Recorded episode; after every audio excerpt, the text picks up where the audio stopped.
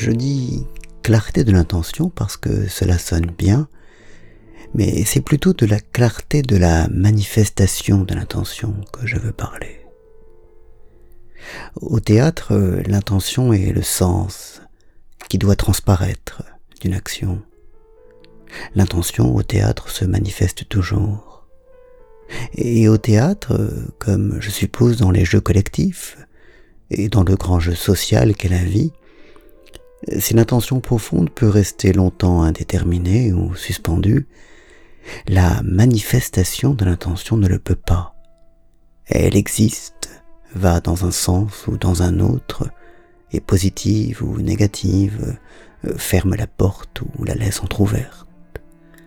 L'intention peut jouer au chat de Schrödinger, pas sa manifestation. L'embêtant est que ce qui nous paraît clair ou univoque ne l'est pas forcément. Ou plutôt, les uns et les autres ne comprenons pas nécessairement de la même façon les mêmes gestes, les mêmes paroles, les mêmes attitudes. Ou ce ne sont pas les mêmes choses que les uns ou les autres distinguons dans l'immense flux de signaux que nous recevons à chaque instant d'autrui.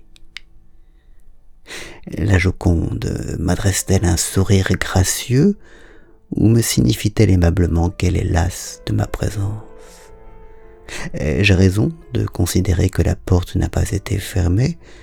Ou devrais-je plutôt accorder mon attention au fait qu'elle n'a pas été ouverte en grand? On ne sait jamais très bien. Il est impossible de savoir de façon sûre et définitive la signification d'une attitude, l'intention profonde qu'elle recèle. Il peut être conseillé au théâtre de forcer un peu le jeu, d'en faire un peu plus qu'il ne faudrait pour imposer un sens à nos actions et lever les ambiguïtés. Il en va dans la vie un peu différemment. On peut choisir d'avoir une conduite claire et univoque, qui ne prête à aucune incertitude, on peut également choisir la voie inverse, qui consiste à garder ouvert le chemin des interprétations et à laisser aux autres le soin de les poursuivre ou de les refermer, tissant ainsi plus que traçant le sens et l'intention. J'aime bien cette façon de faire, au moins dans certains cas, car quoi qu'en dise Shakespeare, la vie n'est pas une scène de théâtre. Nous ne sommes pas des acteurs et nous ne nous contentons pas de jouer un rôle déjà écrit.